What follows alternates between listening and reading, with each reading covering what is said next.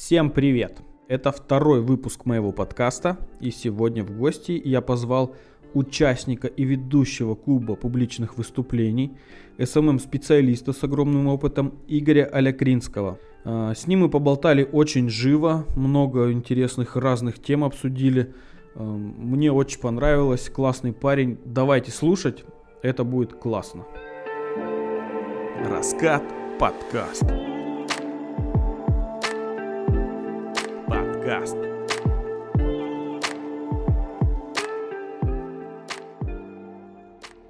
Игорь, ты являешься ведущим клуба публичных выступлений. А, на клубе публичных выступлений я сам бывал. Это очень интересное мероприятие, где нет главного, но есть ведущий. Мгм. И где люди помогают друг другу научиться э, красиво говорить. Мне там очень понравилась классная атмосфера, все классные ребята и ощущение того, что ты становишься лучше в кругу людей, которые хотят становиться лучше. Ну, это прям очень ценно в нашем мире потребительства и людей акул, которые говорят и бесконечного эгоцентризма, который восхищается только собой. Там люди реально и болеют за тебя, и помогают тебе, и становятся лучше вместе с тобой. Вот, расскажи о клубе публичных выступлений. Ну, я, насколько понимаю, сам этот клуб-то, он уже или 5, или 6 лет. Мгм. У него был основатель Евгений Коновалов, который, собственно, э, создал его просто потому, что ему хотелось разобраться, ну, в публичных просто выступлениях. Он, ну, рассказывал свою там философию, тоже концепцию жизни, что если я не могу в чем-то разобраться, я просто там создаю какой-то клуб, грубо говоря, и с помощью всего этого пытаюсь разобраться. То есть у него там клуб контраварийного вождения, там клуб публичных выступлений, короче, ну как талантливый человек, талантлив во всем.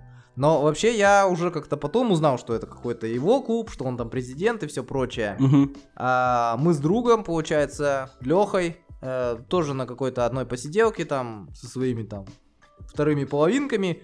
Сидим такие, такие, ну жизнь скучна, все надоело, там начинаем ныть, и они нам говорят, ну типа соберитесь, давайте что-нибудь там это, что-нибудь сделайте уже, сука, со своей Мгм. жизнью. Мгм. И, ну, мы такие говорим, ну, вот любим, типа, поболтать. Да-да. А Вот, типа, вот если бы можно было где-нибудь выступить и все такое. И вот э, там буквально через, на, на неделе скидывает то ли там моя, то ли его.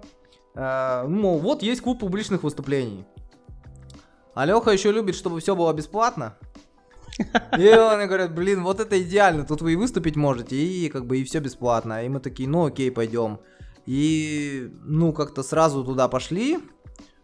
Э, Ну и там, чего греха таить, благодаря уже отработанным каким-то коммуникативным навыкам, мы там, ну, сразу были на хорошем счету. Мгм. Вот, то есть мы сразу могли выйти там к доске, грубо говоря, перед аудиторией, там презентовать себя и все прочее.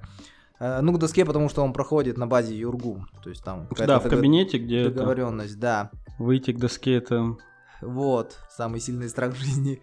И, собственно, ну, поскольку мы не ожидали никакого от него эффекта, ну, не эффекта, то есть, а просто ожидание, вот что там будет. Мгм. То есть мы просто как бы вышли, э, там к доске что-то рассказали, что-то это, ну и получилось там, ну, что мы, ну, в среднем выше среднего по уровню там, какого-то Мгм. среднего уровня обучающихся. Э, Вот. И у Лехи есть еще такая привычка, что он, ну, не стесняется давать обратную связь. Вот, что очень ценно, потому что, ну, как бы, если человек там еле ворочает языком, он ему так и скажет прямо, ты еле ворочаешь языком, тебе вот надо поработать над дикцией. А есть много людей, которые даже в какой-то комфортной обстановке, они стесняются выразить свое мнение. И люди, которые выходят к доске, а, они, может быть, в чем-то плохи, но они не получают от людей указания то, над чем им надо работать. Да. И, и не работают. То есть считают, что вроде с ними все хорошо. И он как давай там всех пропесочить. Ты там, не знаю, э, такого-то хулигана вообще там похож, когда что-то говоришь, тебя там страшно слушать, кажется, что ты там мне вдаришь, грубо говоря, ты там, не знаю, там чересчур под какую-то блондинку косишь, ты там это, в общем, там налево-направо начал давать какие-то свои рекомендации, и как бы людям это зашло, они потом, ну, за это Леху полюбили, вот. Ну, стали, собственно, такими завсегдатаями, резидентами этого клуба, то есть каждую неделю мы приходили, а там не сказать, что люди, ну, прям каждую неделю ходят, но там это когда было? 20 человек ходило, а? Когда это было? Ну, это получается вот ровно, ну, даже не два года назад, если сейчас сентябрь 2020, это было, ну, где-то в феврале 2019. Угу. Вот, мы туда пришли после новогодних праздников, там как раз переосмысление, там, а вот что этот год нам даст, туда-сюда. Ну и как бы задер... ну, задержались там за... до лета. Э, летом был конкурс «Оратор года», вот, получается.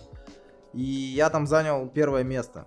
Вот, и потом... Поздравляю тебя. Спасибо. И тот ведущий, ну, предыдущий ведущий клуба, то есть он там тоже когда-то и выступал, но он в основном э, функции выполнял а, ну, просто как это называется, модератора, что ли. То есть, угу. то есть нету такого человека, который раздает тебе советы или что-то еще. Это просто такое модерирование дискуссии, чтобы люди, те, кто выступают перед аудиторией, получали максимальную пользу. Вот, он говорит, что давай, может, ты в следующем году будешь, ну, вести просто этот клуб. Я такой, ну, ну, как бы, ну, давай. Вот. И все, ну, то есть я занялся удержанием предыдущего костяка, потому что на лето мы расходились. И летом вообще нереально собраться, потому что Юргу закрыт. И, ну, у людей привычка летом отдыхать. И даже если не могут куда-то ходить, они такие, ну, летом мы не будем никуда ходить. Вот. Mm-hmm. И, но, а главная особенность этого клуба в том, что поскольку он бесплатный, э, людей там никто, ну, людей там никто особо и не держит.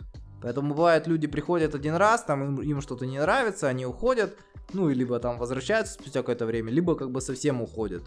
Потому что, ну, какой-то супер-мега концепции, ну, по крайней мере, э, когда я его вел, я в него не вкладывал. Угу. Просто это какое-то крутое место, где по вечерам вторника можно собраться там и выговориться. Подкаст. Ну, на это лето мы, соответственно, как бы тоже заглохли. Мы заглохли еще, когда вот эту пандемию объявили, потому что онлайн э, никто не стал заниматься. Вот. Поэтому как-то так. Планы на осень? Ну, планы на осень собрать всех, а дальше действовать по ситуации. Планы на осень дождаться второй волны. Планы на осень встретить осень. Ну, там как? Там просто э, это же своего рода а, какой-то действующий механизм э, растущий. И вот, допустим, э, у нас был какой-то определенный костяк. Э, ну, люди занимались. Пришел, ну, вот президент этого клуба, соответственно, привел каких-то людей, которые там 3-5 лет назад, к примеру, занимались. Угу. Вот. И что-то изменилось, ну, в ведении занятий или в чем-то еще. То есть пришли какие-то новые люди, с какими-то своими чаяниями, веяниями. Ну, то есть... Это когда было? Ой, да я даже и не вспомню, когда это было. Это было... Ну, может, уже после даже Нового года, может и до. Ну, не суть, короче. То есть он как-то решил прийти в клуб и посмотреть, как в целом вообще ведутся занятия. И, соответственно, привел, ну, тех людей, которые до этого занимались в клубе. Это которые выступали с э, выступлениями? Это вот эти люди? Ну, часть из них, часть из них, вот, которых угу. я не знаю, часть, ну, вот на этом, на, на вот этом уже 2020-м оратор года. Вот. И не всем из тех старичков, которых мы, ну, которых я там культивировал, им не, не понравилась, допустим, манера поведения новичков. И угу. 3-4 человека, они просто ушли из клуба, потому что, ну, может, переросли клуб, может, что-то еще, но вот им там стало как-то по разным причинам некомфортно, к примеру, заниматься. Я, конечно, как бы поговорив, ну, с одной стороны погоревал, а потом думаю, ну, блин, 20-30-летние люди, они как бы могут властвовать над своей жизнью. Ну, типа, ну, ушли ушли. Ну, как бы вот. А... Ну, иногда как бы грустно становится, что ты сначала кто-то что-то ведешь, ведешь, ведешь, а потом хоп, приходят новые люди, из-за которых уходят старые люди. Вот. Ну, потом как бы думаешь, что кто хочет развиваться, может развиваться и вне клуба. Ну, во- вообще, как бы в, тв- в твоей ситуации очень легко собрать своих старых людей и, собирать... и организовать свой клуб. Вообще без Б. Ну, в смысле, ты думаешь, это не, не вариант? Не, ну, возможно, вариант. У тебя даже, если я так понимаю, помещение, где ты легко очень можешь договориться. На работе. А, То есть тебе не надо даже в Юргу просить, ты как ну, бы там на месте разберешься. Ну да. Мне кажется, эта идея, а, идея клуба единомышленников, и даже, возможно, вы можете перерасти в нечто большее, чем просто клуб публичных выступлений. Это может быть клуб э, общих интересов э, и в целом, в том числе и Общего в этом. развития. Да, клуб раннего развития. Клуб обучения жизни. Соберешь четырехлеток и будет сидеть за философию тереть. Да. Не, очень круто на самом деле. Э, мне кажется, у тебя, если как бы есть интерес, мне кажется, ты найдешь людей, тем более, что у тебя есть некая аудитория, назовем ее фан-база, которые как бы пойдут за тобой, если ты им предложишь что-то. лиды. Потому что, потому что люди-то идут на самом деле не за речью туда идут. Потому что я присутствовал там пару раз. И как бы люди просто идут, ну, типа, весело провести время. Ну да. Потому что там уже есть костяк, есть люди, которые заинтересованы и просто уже встречаются и как бы, условно говоря, дружат. Это куб там, новых знакомств, например, для кого-то, да. И как бы в этом есть свои интересы. мне кажется, можно, можно это развивать тебе. Мне кажется, собрать такую преданную аудиторию тебе, это очень классный кейс. И даже, даже не то, что ты ее будешь лидером, возможно, ты ее соберешь, и, может быть, ты ее не будешь лидером, она сама по себе будет твориться. Там не нужен лидер. Mm-hmm. Нужно просто собрать интересных людей, которые хотят что-то делать, и это перерастет само собой в что-то больше. Возможно, если это так все круто будет. Mm-hmm. Поэтому я бы на твоем месте вообще бы, то есть, ну, я как бы слышал немножко разочарования а, в твоих словах по поводу клуба публичных выступлений, поэтому я тебе предлагаю альтернативы, которые вполне имеют место быть, на мой взгляд.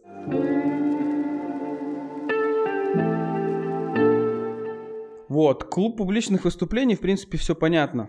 А, как рассказать интересную историю?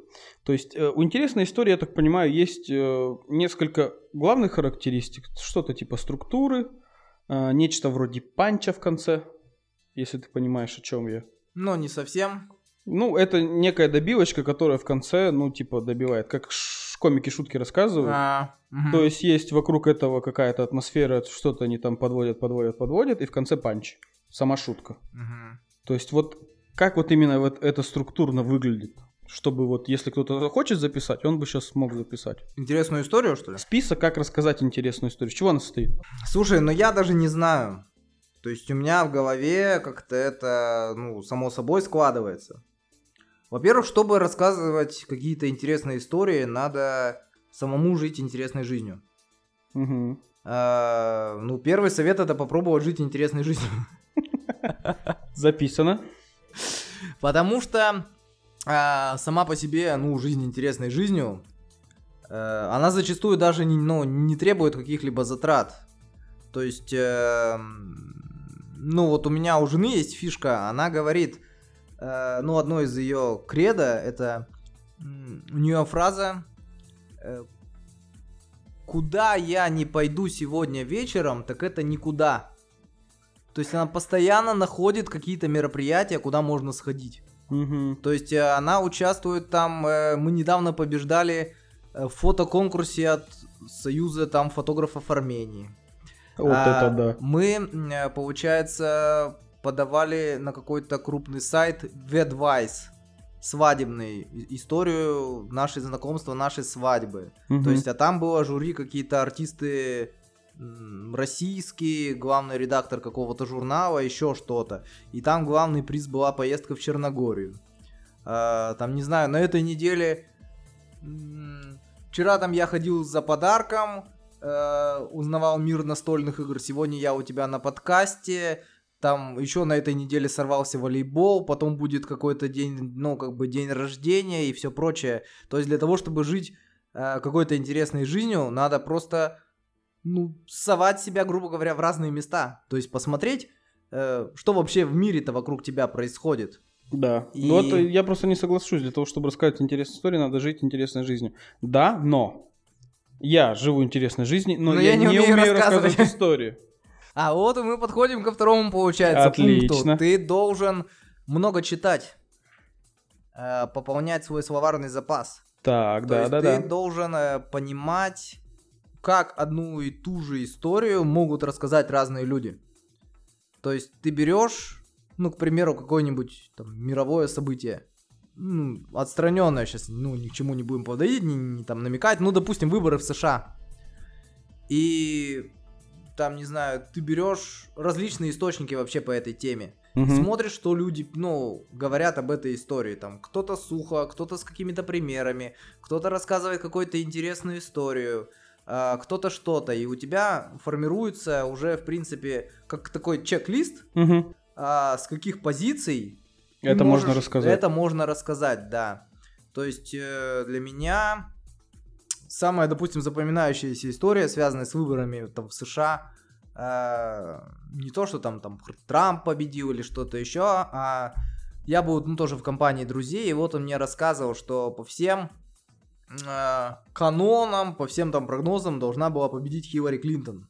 Угу. И когда они подсчитывали голоса, типа ночью, я, ну, типа, сидел в букмекерской конторе и очень хотел поставить на Трампа. Ну, там было там на каждого коэффициент в районе двойки. И вот когда Трамп уже, казалось бы, не победит, на него был коэффициент 9, ну, типа, в букмекерской конторе, я поставил там какую-то сумму, Трамп в итоге победил, и, ну, я в 9 раз, грубо говоря, обогатился. Вот.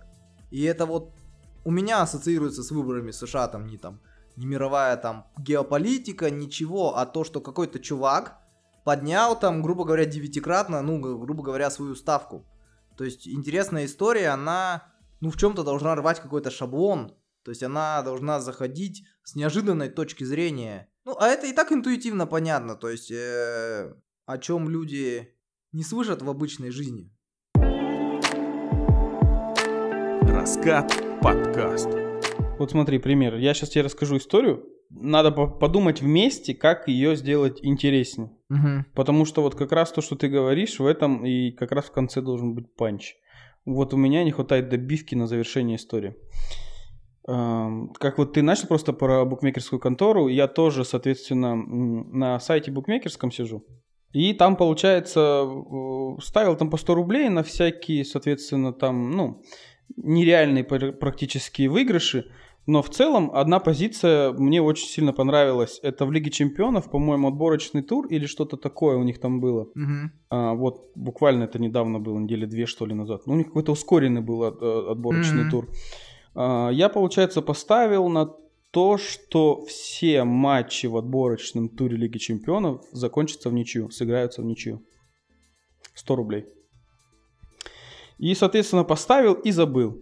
И все, пятница вечер, какое-то веселье, что-то мы сидим, ну, что-то там как бы там, вообще не до этого. Ну, то есть я даже не вспоминал об этом, потому что, ну, как бы это все вообще непонятно, что происходит.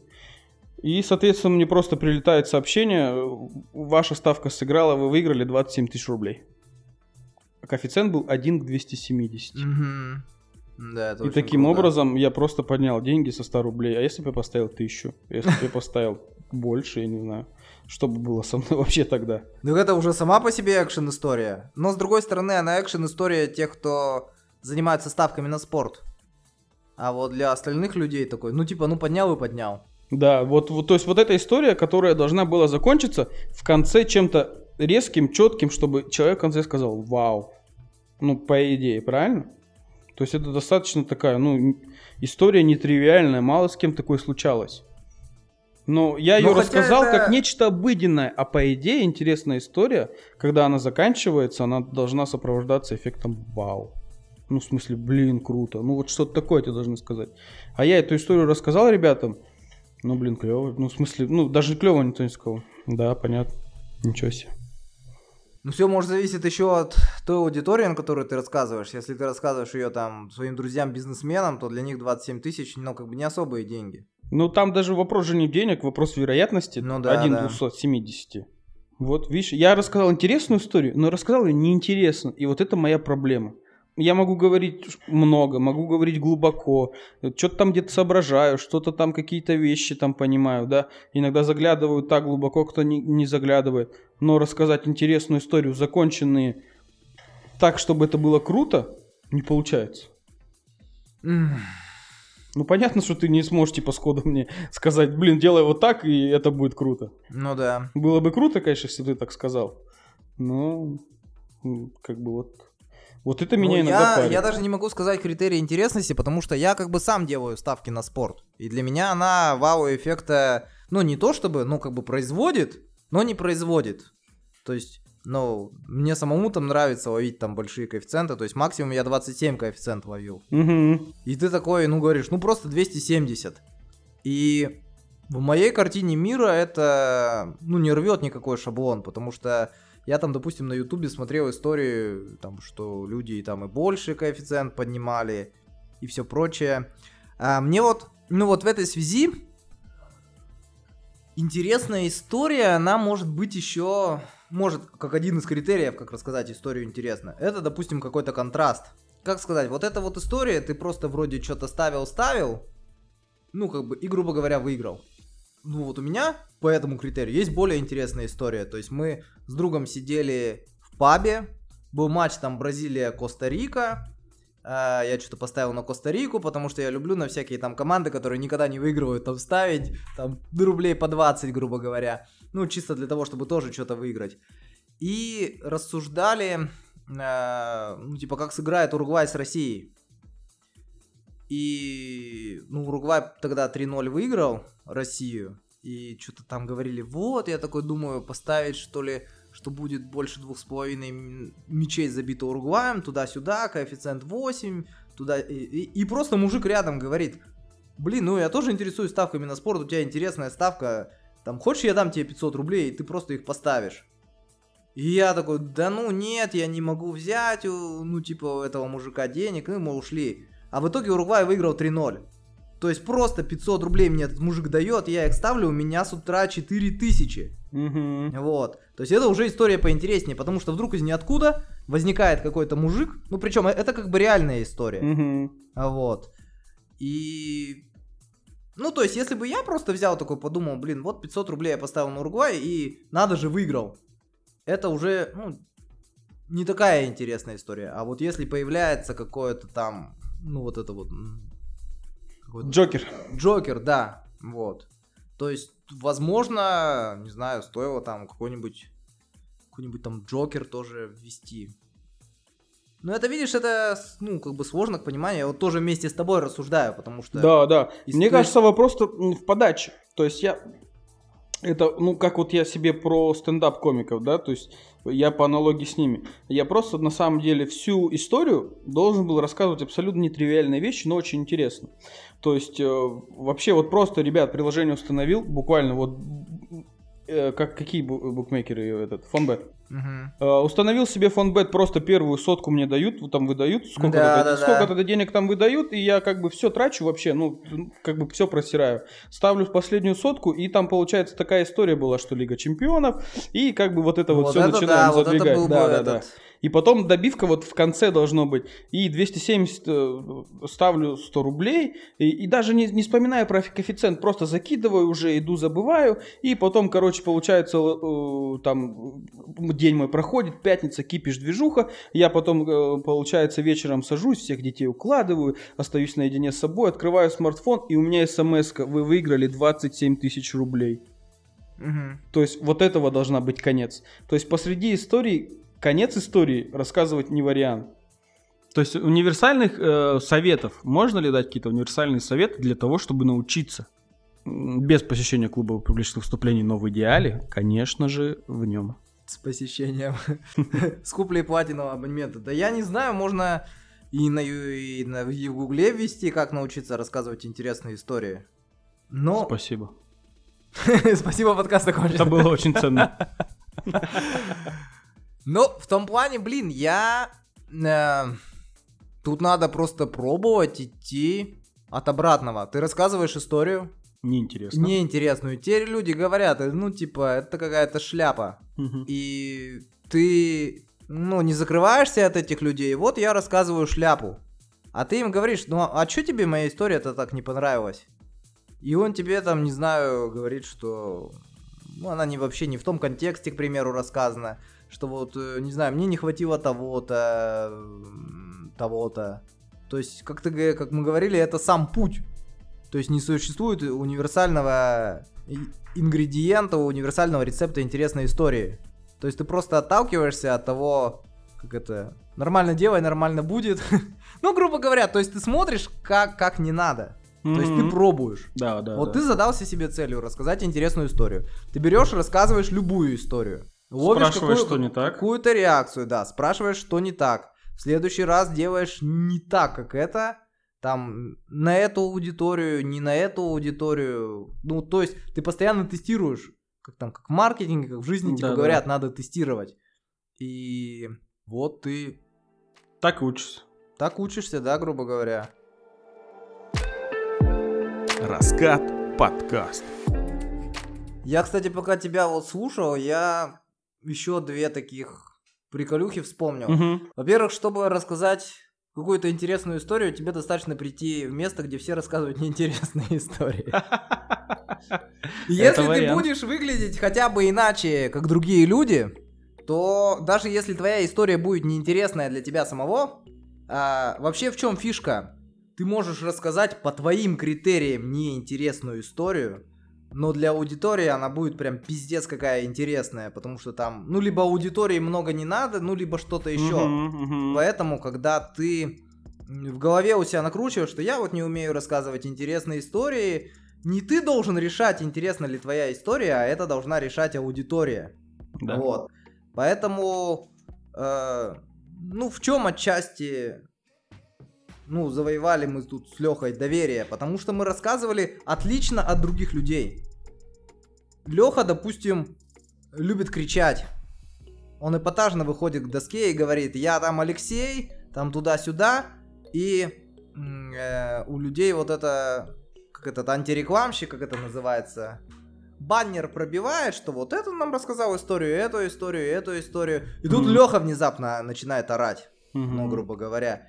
И все такие, так встряхиваются, короче говоря, и все, и слушают, ну, как бы слушают Леху, вот. Он уже на общем фоне выделяется, и, как ты говоришь, у них включается рефлекс, и каждый последующий раз, когда Леха выходит что-то рассказывать, они знают, что будет круто. Угу. Даже несмотря на то, что там кому-то не нравится, что он орет, ну, как бы что-то еще. Они уже, ну, знают, что будет какой-то экшен. Угу. Вот.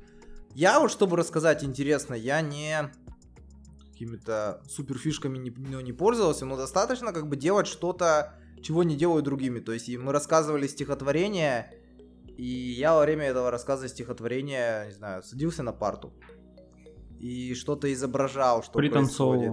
Ну, ну, грубо говоря, да. То есть надо делать то, что не делают другие. Да. Привлекает вот. внимание. И это уже привлекает внимание, подогревает интерес.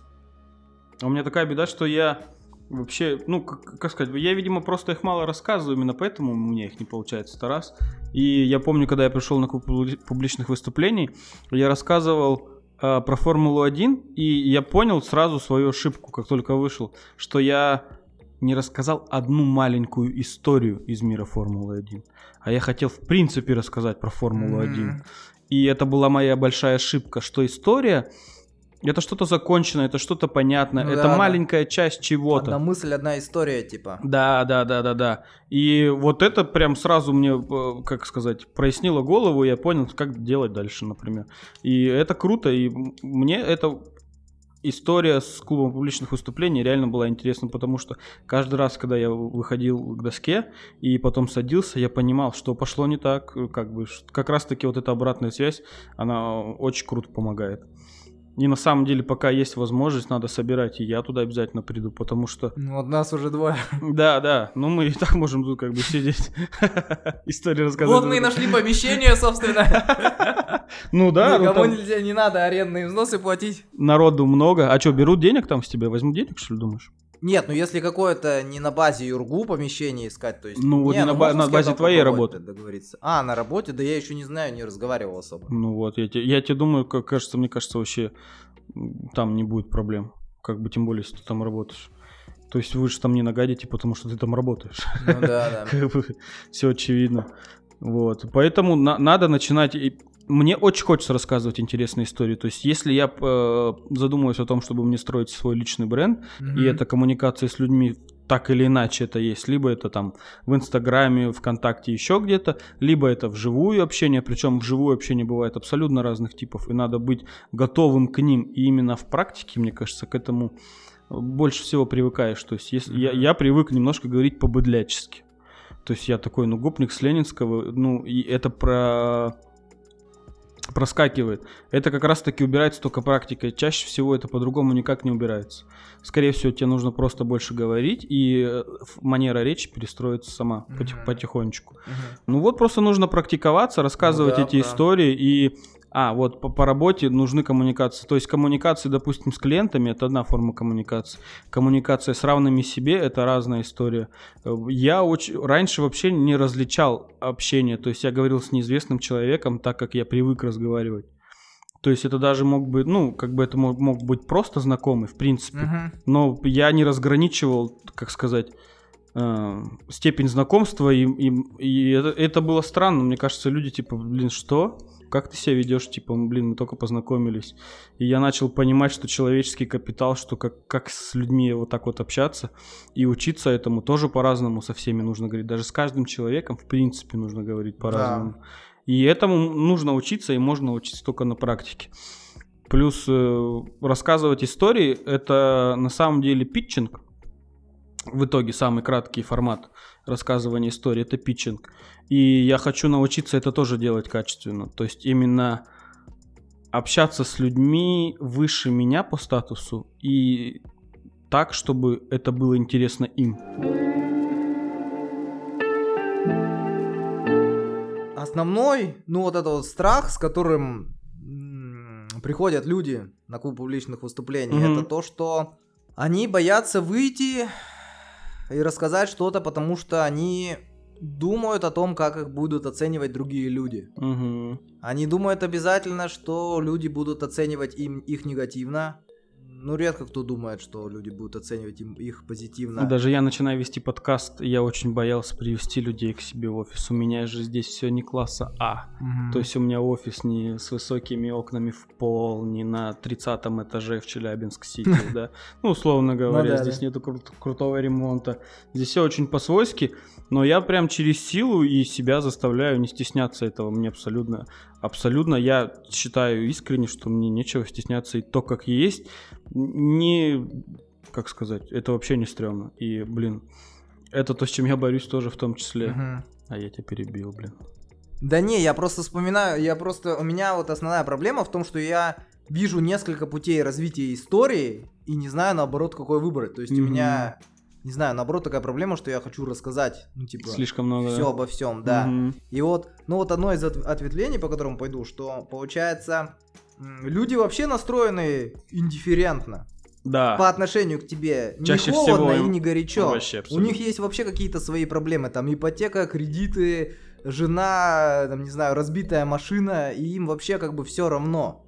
И вот. в частности на клубе публичных выступлений они думают не о твоем выступлении, а о своем. Да, да, да, потому что, ну, зачастую там даже, ну, кто-то к доске следующим не хочет выходить. И относительно тоже интересных историй, и просто, ну вот страха публичных выступлений. Мне кажется, самый действенный совет, который там можно дать, не то, что там зажмите там скрепку, или там типа поприседайте, или выпейте, э, ну там воды перед выступлением, или там, да ну что-то раскрепостите себя, да. А, самый действенный совет это поймать такое состояние, когда тебе будет стремнее что-то не рассказать людям. Ну, то есть, грубо говоря, тебе будет настолько стрёмно, что вот эта э, крутая, классная аудитория, что ты ей что-то не додашь. Угу. То есть, у меня главный страх, что я не успею им что-то рассказать крутое, что я знаю сам. И это, ну, как бы толкает меня к доске. То есть, я выхожу им и говорю, ребята, ну, ну вот история из моей жизни, потому что она крутая. Там вот какой-то совет, потому что он крутой. То есть, и мне становится стрёмно, угу. что я не расскажу что-то крутое. Слушай, это крутая мысль. И он перебарывает весь страх, то есть чувство, чувство вины от того, что люди не разовьются, не получат каких-то эмоций, не вынесут что-то полезное. Он должен быть сильнее страха, ну, выхода на угу. какое-то вот это вот место публичного выступления. И вот когда в голове вот это вот прокрутишь, И с тем же, ну и это касается же интересных историй. То есть, когда тебе станет э, стрёмно, что люди не узнают какой-то интересной истории, ты начинаешь, ну не знаю, мыслить категориями интересных историй, грубо говоря. Mm-hmm. То есть тебе самому хочется рассказать историю настолько интересно, чтобы люди сказали «Вау!» И, ну, ты как бы, соответственно, что-то, ну, что-то делаешь для ну, этого. Ну, это правильно, да. Мне кажется, люди просто в какой-то момент, они, чтобы вот так начать думать, они для начала должны понять, что их вообще мнение кому-то важно. Мне кажется, э, страх как раз-таки вот этих публичных выступлений, и мы с тобой вначале об этом говорили, что им говорили, типа, не суйся, не надо ничего никому рассказывать, все лучше тебя знают, как им жить, зачем ты куда-то вот... Ну, то есть я на себя, опять же, это проецирую, может быть, у меня так было, и не у всех так. Именно поэтому изначально тяжело выйти, потому что да кому я нужен со своим мнением? Mm-hmm. Че я буду что-то какие-то истории рассказывать? Слушайте, ну вот есть же классные рассказыватели, пусть они и рассказывают, да, а зачем я кому-то нужен? Но это тоже неверная установка как раз-таки. Интересных рассказчиков в жизни, ну, я встречал очень мало, буквально перечесть по пальцам. Так, чтобы можно было ну, слушать и с интересом прям в реальной жизни. В основном это, ну, как бы, такого нету, и такого в жизни мало. И тот же стендап растет как раз-таки из-за красноречия. Ну, как бы я постоянно пример стендап привожу. Ты вообще разделяешь мою любовь к стендапу? Вообще да, любовь? разделяю. Нравится, да, стендаперы? И мне кажется, что у нас эта структура не, раз, не развита, или, по крайней мере, я очень мало об этом слышу, именно потому, что здесь как раз-таки мало говорят.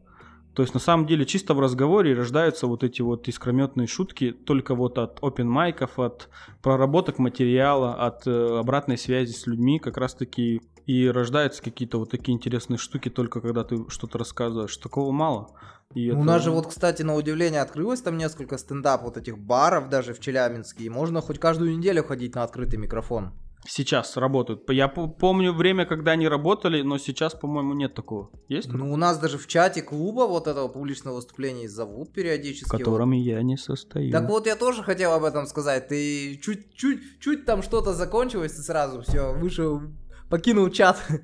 В смысле? Или тебя туда никто не звал? Да. Да иди ты. Серьезно. Но я и не просился.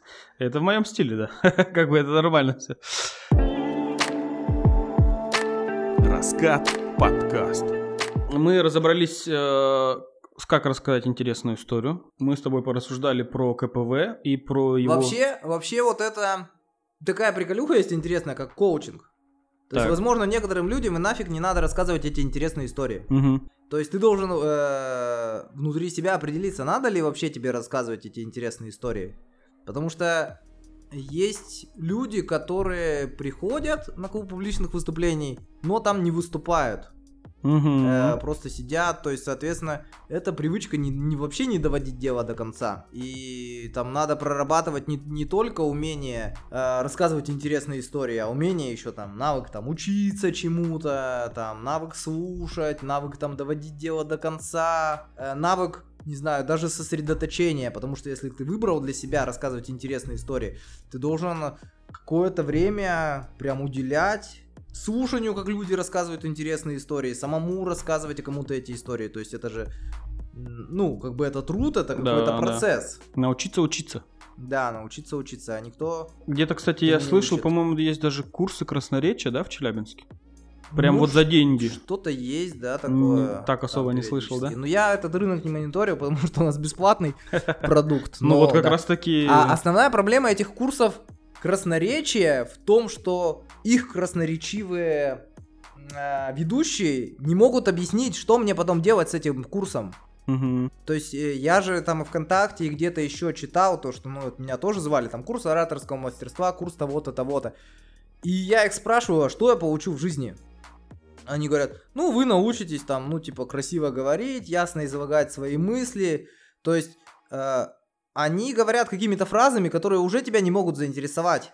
И ты понимаешь, что а чему могут эти люди научить на этом курсе? Угу. То есть они даже у тебя в мозгу не рисуют картинку, что ты там будешь лежать на тропическом острове, к тебе там подойдет абориген, ты его там уговоришь принести тебе денег там. Это же, сука, курс красноречия, а люди, ведущие курс красноречия, не обладают этим красноречием, угу. а просят там 8-20 тысяч за индивидуальную работу с тобой. Вот ты, ну, как бы, по идее, будешь выходить и перед доске, на доске, ну, перед ними что-то там рассказывать. Тем и же самым бесплатно. Они, а? Тем же самым вы можете бесплатно. Да, и они не одупляют, как бы, с точки зрения маркетинга, что люди уже говорят на языке выгод. Что ты вот красноречием занимаешься, но выгод людям не показываешь. Угу. Значит, от твое красноречие уже никому не уперлось. Ты не можешь своей речью заинтересовать людей пройти курс красноречия. Слушай, я просто пока тебя с это слушал. Задумался про... о курсе, о своем курсе красноречия. Я вспомнил интересную историю. Опять же, у меня, получается, отец, тот еще, как же это сказать, авантюрист. Во, авантюрист. Ну, мы жили отдельно от него там с рождения, то есть он там как бы это сам по себе. И он улетел жить на Кипр. Угу. И то есть он долго к этому готовился, то есть мы там его проводили, все, он сел там на поезд, улетел на самолете из Москвы там, и, короче, нету новостей от него. Ну, то есть, как он там долетел, что непонятно что. И, короче, примерно через месяц э, он выходит на связь, звонит с мобильного, с мобильного Челябинского, э, соответственно, и рассказывает, ну что, Илья, приезжай в гости. Я говорю, в смысле? Ну, я вернулся. И когда я приезжаю к нему, он мне рассказывает такую историю. Я приехал туда, а он у меня любитель, подвыпить. Угу. Я, говорит, приехал туда, активненько там побухал, деньги все кончились, работы я там найти толком не смог. И, соответственно, я прилетел, говорит, э, с Кипра в Москву бесплатно. Я договорился с пилотом, и он меня подбросил зайцем до Москвы.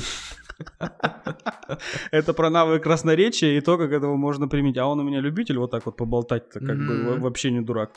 То есть он просто зайцем с Кипра прилетел в Москву, из Москвы добрался до Челябинска, с какой-то проводницей там договорился, и все это сделал бесплатно. Вот это вот красноречие, я понимаю. Кому курсы вести, так это да. Именно. Ну тут еще, видишь, разделение людей такое на три категории. Одни умеют что-то хорошо делать, вторые что-то что-то плохо делать, но зато рассказывают об этом, так как будто они делают это хорошо. А вот тех людей, которые и умеют что-то хорошо делать, и еще могут рассказать другим людям, как это хорошо делать, их вообще как бы единиц. Ну да, да. Вот. То есть я, допустим, ну, могу рассказать какую-то интересную историю, но тоже как рассказать эту интересную историю, не могу рассказать. Подкаст. Кстати, вернемся к красноречию и к тому, что ты сказал, что люди не умеют продать. Для чего это нужно? Как это в жизни применимо? И у меня в связи с этим вопрос, а реально, кому это нужно? Кому по работе нужно уметь ну, классно разговаривать? Кому это может пригодиться? Ну, да, всем, как они говорят. Этот курс подойдет и тем, и тем, и тем, и мамочкам в декрете еще. Но менеджерам по продажам в первую очередь.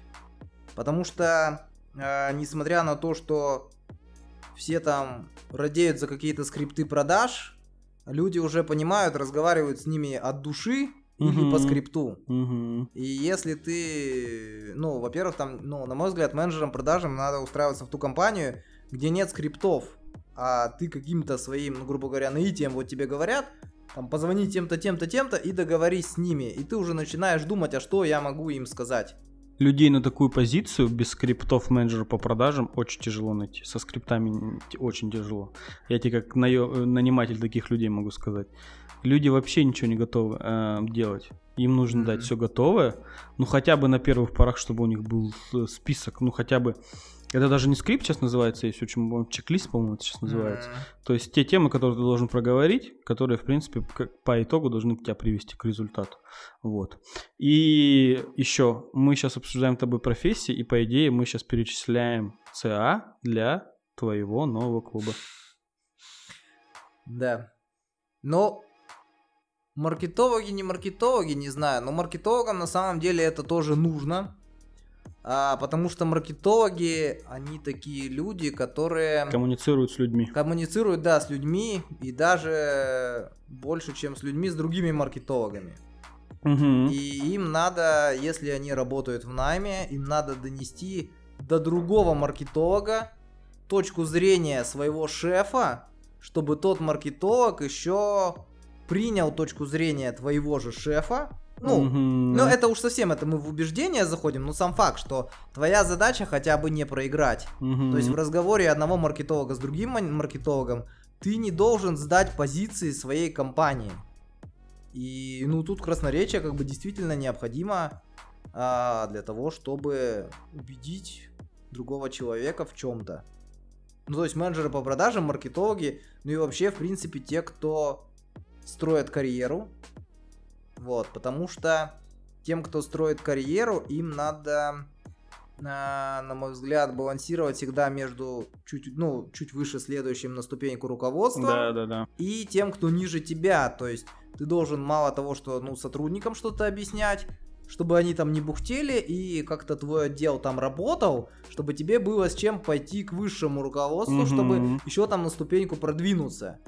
И если ты не умеешь красиво говорить, то ты не сможешь донести свои идеи, какими бы они крутыми не были. Все правильно, есть, да. Ну, как бы руководство должно поверить в тебя. А если, ну, оно же, ну, как бы, они не медиум, они не могут читать твои мысли. Ты должен донести именно, ну, как бы, продать свою идею. Вот, то есть, ну, грубо говоря, любые карьеристы, HR обязательно тоже этим должны владеть. Да. Потому что, ну, когда они нанимают сотрудников, это первый человек, с которым взаимодействует сторонний Будущий человек. работник, да. Даже если он не будет здесь работать, он сформирует какое-то мнение да, о фирме, да, да, да. а там о чем-то еще, о работе. То есть HR это тоже нужно красноречие. Ну, всем тем, кто только недавно продвинулся по карьерной лестнице, ну, необходимо там освежить. Это как повышение квалификации, ну, то есть да. сверить часы там, какие-то свои навыки. Потому что чем выше ты поднимаешься по уровню, там в карьерной лестнице, тем больше тебе надо говорить что-то, чем делать. Вот. Угу. Думать и говорить там. Согласен. Как? Слушай, ну клево вообще, вообще клево. То есть, по сути, любые коммуникации с людьми, и даже если ты просто хочешь стать интересным парнем в глазах девушек, то есть это тот навык, который, блин, должен обладать каждый человек. Но в целом, если ты уже в нашем обществе умеешь это делать, ты уже в выигрышной позиции. То есть, если есть у тебя такой навык, то так или иначе ты можешь его использовать э, практически в любых сферах своей жизни. И э, в семейных, любовных, рабочих, рабочих, ёпта, рабочих отношениях. Вот. И это, мне кажется, очень перспективная штука, которая прям поможет практически в любом виде коммуникации с людьми. Это тоже плюс для тебя. Ну, прям, мне кажется, у тебя стратегия должна быть такая клевая. И даже если ты это делаешь сейчас бесплатно, то в какой-то момент, мне кажется, ты сам придешь к тому, что это можно монетизировать. Реально. Mm-hmm. Мне кажется, так или иначе у тебя появится какое-то, само собой, это появится, как это можно монетизировать.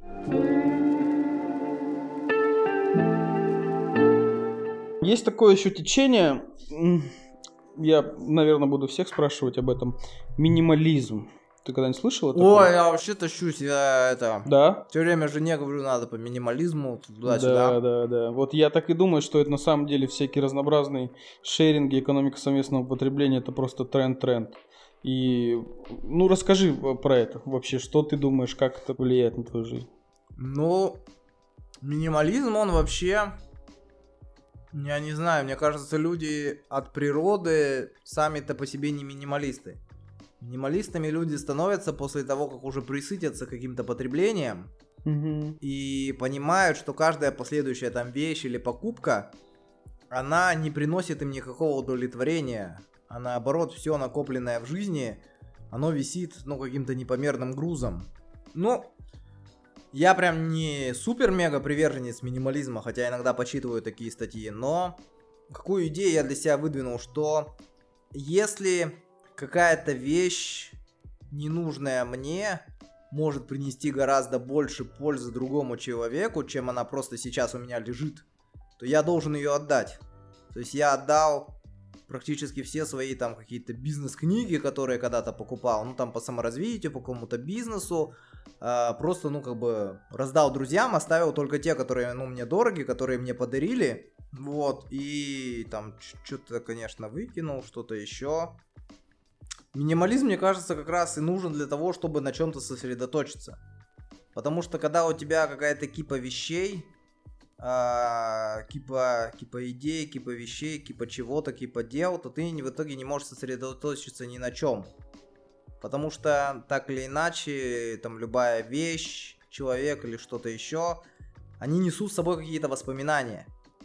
И тебе вот, допустим, надо там, не знаю, ну, грубо говоря, там, строить карьеру. Тебе надо думать о том, что надо строить карьеру. Ты идешь там мимо своей книжной полки, видишь какую-то эту книгу, э, вспоминаешь, э, что что-то там не прочитал, не доделал, там соскальзываешь в прошлое, в будущее, и в итоге ты потом уже рассредоточился, ну, как бы понимаешь, то есть ты уже ни на чем не сосредоточен. Ну, да. У тебя постоянно куча идей, к которым ты типа движешься, но в итоге ни к чему не движешься.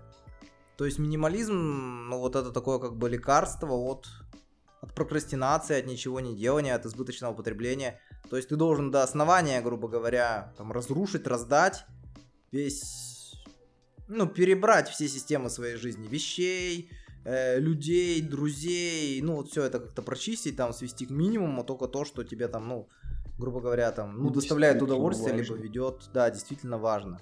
Согласен. Я вот тоже, соответственно, поделюсь. Э, ну, во-первых, я думаю, э, минимализм больше для меня это про вещизм все-таки. И как раз-таки минимализм это, ну, вот про вещи, которых у тебя много, у тебя жизнь протекает в уходе за этими вещами. Ну, вот, кстати, да, да. Потому что так или иначе, все, что у тебя есть, так или иначе требует ухода хоть что. Допустим, та же большая квартира, ну, делают люди огромные дома. Они, знаешь, как любые богатые люди, хотят себе, как там, родовое поместье. А потом вырастают, ну сколько семья, четыре человека. Угу. Дети уезжают, и они вдвоем в этом огромном доме и они сами потом из него уезжают. И я просто хожу, вот э, всякие там, допустим, Колупаевка, частные дома вот везде пристроены.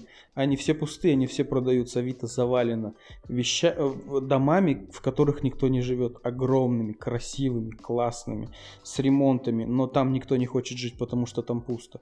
А за этим домом нужно ухаживать. Там в каждой квартире нужно прибраться. Все требует починки, все требует ухода. И просто ты будешь ухаживать э, ни, ни зачем, ну, то есть ни для чего. Условно, лучше брать, там, типа, квартиру в городе, трехкомнатную, комфортную, которую ты можешь спокойно убирать, в которой есть пространство для жизни, но которая не избыточна, угу. которой хватает, условно говоря. И вот это для меня тоже важно. Я постоянно покупал, вот ты купил стабилизатор для телефона, он там, он лежит, знаешь, что такое стабилизатор для да. телефона? Я купил эту фигню год назад в Крыму в отпуске, снял три видоса, и она теперь у меня лежит не нужно. Я однажды проснулся, вытащил, вот есть, типа, типа есть же такие стенки в домах, и там вот открываешь, и там просто вот так вот все лежит. Угу. Знаешь, вот эти вот тумбочки все открываешь, и там типа куча хлама, который никуда не нужен. Я собрал все свои IT-штуки, которых у меня просто навал. Два старых ноутбука, нерабочая что-то там какая-то электронная книжка, геймпад, стабилизатор, все это выкинул на Авито. Я вчера геймпад продал дороже, чем он стоит новый на Авито. Я как бы... Выручил больше денег, чем составки с коэффициентом 270. Я, короче, выкинул это на Авито и такой подсознательно, мне жалко расставаться, ну реально. Поставлю цену выше рынка, и она там пролежала три месяца, но ее все равно купили. Как это работает, я не знаю. Ну, то есть это вообще, как, это вроде бы смешно, но все равно это ушло из моей жизни и ушло с удовольствием. Потому что, ну, ушло так, как я хотел. Не за бесценок продать то, что мне важно, а продать это выше рынка, но зато приятно и человеку сделать, и себе, соответственно, тоже хорошо. Mm-hmm. И для меня сейчас любая покупка, вот, например, я купил себе смарт-часы, условно говоря, они стоят 10 тысяч рублей, и для меня сейчас каждая покупка вот этого гаджета, я, это большое событие. Я придирчиво выбираю, я жду скидок, я ищу какие-то варианты, чтобы это было дешевле. И вот любая покупка для меня это очень большое удовольствие. То есть, когда ты занимаешься вещизмом, ты можешь покупать, покупать, покупать и не чувствовать от этого удовольствия.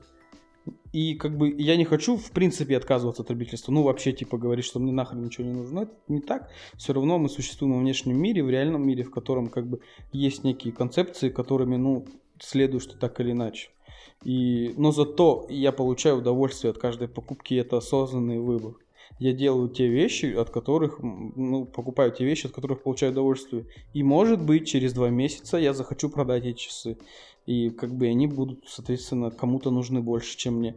Но тем не менее, те эмоции, те чувства, которые я хотел получить, я получил от них. И мне не нужно, наверное, навсегда все это, потому что Ну, как бы это просто же аксессуар. Даже ну, если да, это смарт-часы, да. это поиграться, это игрушка, это понятно. Потому что, ну, нету каких-то, безусловно, важных вещей, которых бы хотелось бы там, ну, прям навсегда в своей жизни иметь. Потому что все это... Приходящее и уходящее. Да, да, да.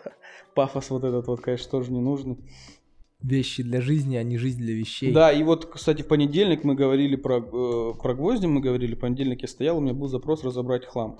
Разобрать хлам в голове. И вот это вот именно минимализм идей в том числе.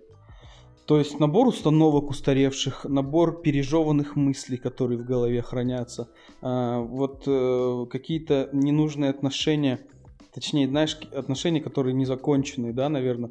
Ну, то есть какие-то вещи, которые висят на тебе грузом, но которые съедают энергию и которые в жизни не нужны. Они съедают твою энергию, ты не можешь жить полноценно только потому, что это внутри тебя все варится, крутится, вот это вот все.